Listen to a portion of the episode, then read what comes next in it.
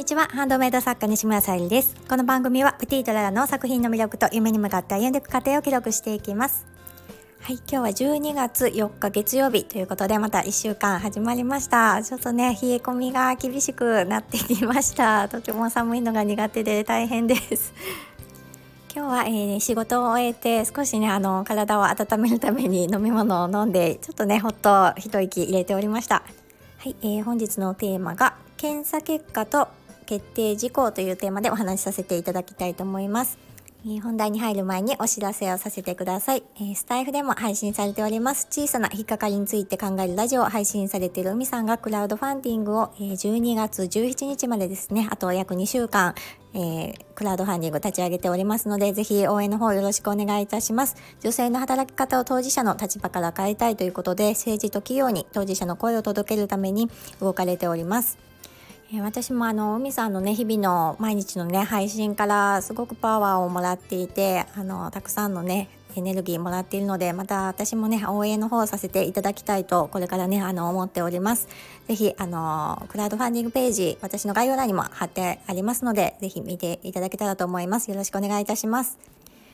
してですね、えっ、ー、と、12月の誕生石がタンザナイトということで、天然石のハバリウムボールペン、チャームをお選びいただける形で、ベース、クリーマー、ミネに掲載を、えー、できました。掲載ができました。えー、こちらの方も、あの、見ていただけたらと思います。えー、宝石のギフトはね、あの、今週、まあ、できれば明日には掲載したいなと、ちょっと遅れておりますが、思っておりますので、そちらも合わせて楽しみにしていただけたら嬉しいです。はい、えーとですね、検査結果ということで、ちょっとね、あの、先日も不安になるような配信をし あのしてしまったんですけども、えー、金曜日にその、まあ、子宮頸がんの検診を受けてそれから、まあ、あの精密検査を受けてくださいということで受けに行ってからのそのまあ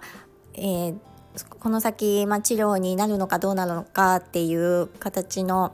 え、検査結果がねあの出て金曜日にね聞いてきました。でやっぱりねあの車の中ではあの大丈夫と思いつつもやっぱりあのもしダメだった場合というかまあ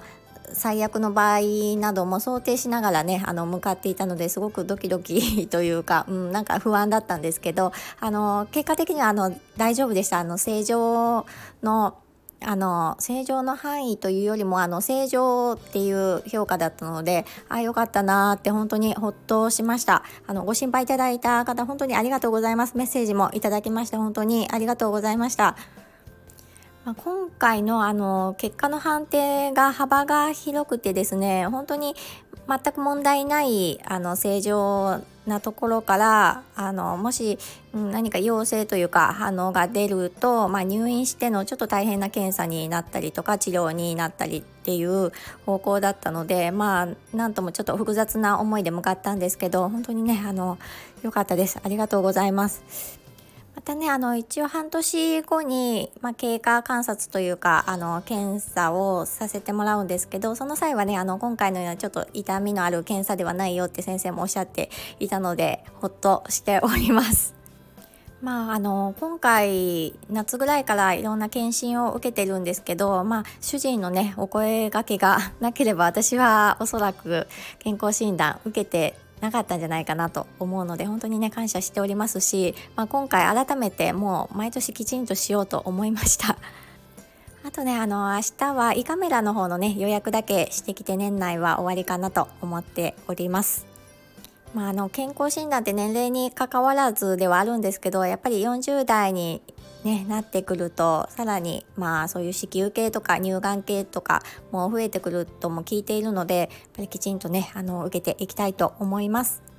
はい、えー、これでちょっとね動けることが分かったので、まあ、1月ねもしこの検査結果が良かったら動きたいということがあったのでそれがねあの進められるということであの、まあ、1月に東京に行くことになりましたそしてでまあ主人にもねもう事前には話してあって OK をもらっていたんですけどあのホテルね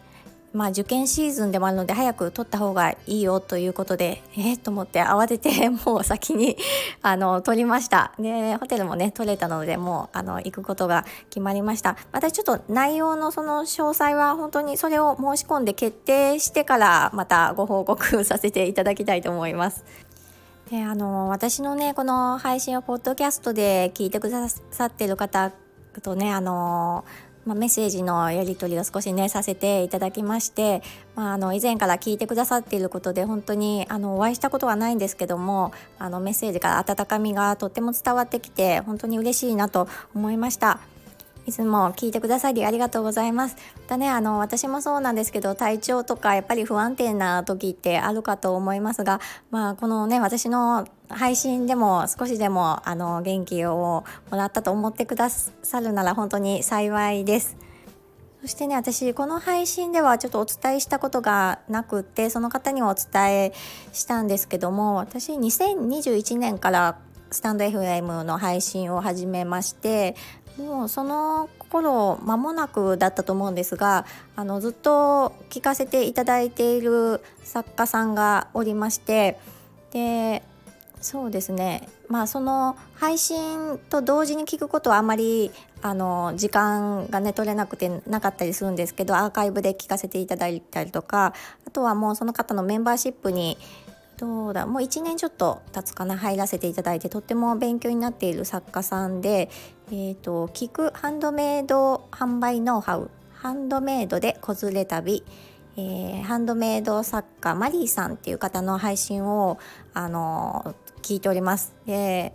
うん、ハンドメイドをされているっていうこともあってとてもあの勉強になることはもう間違いないんですけどもやっぱりあの生き方が私はとってもマリーさんのね生き方がとっても好きで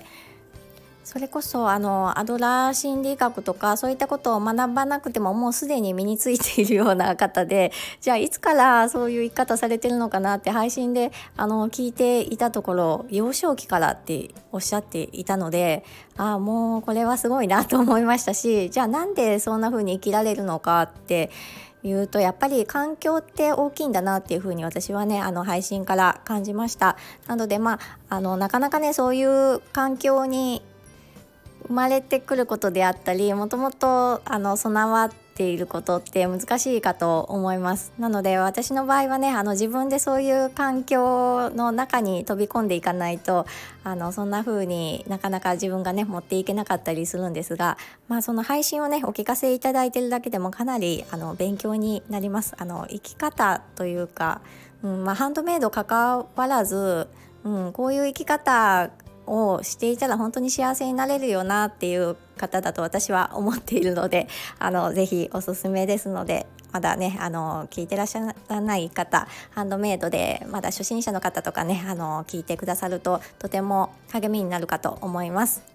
はい、えー、12月の師走と言われるようにちょっとね やっぱりバタバタしますがはい今日も聞いてくださりありがとうございますプティーララサイルでした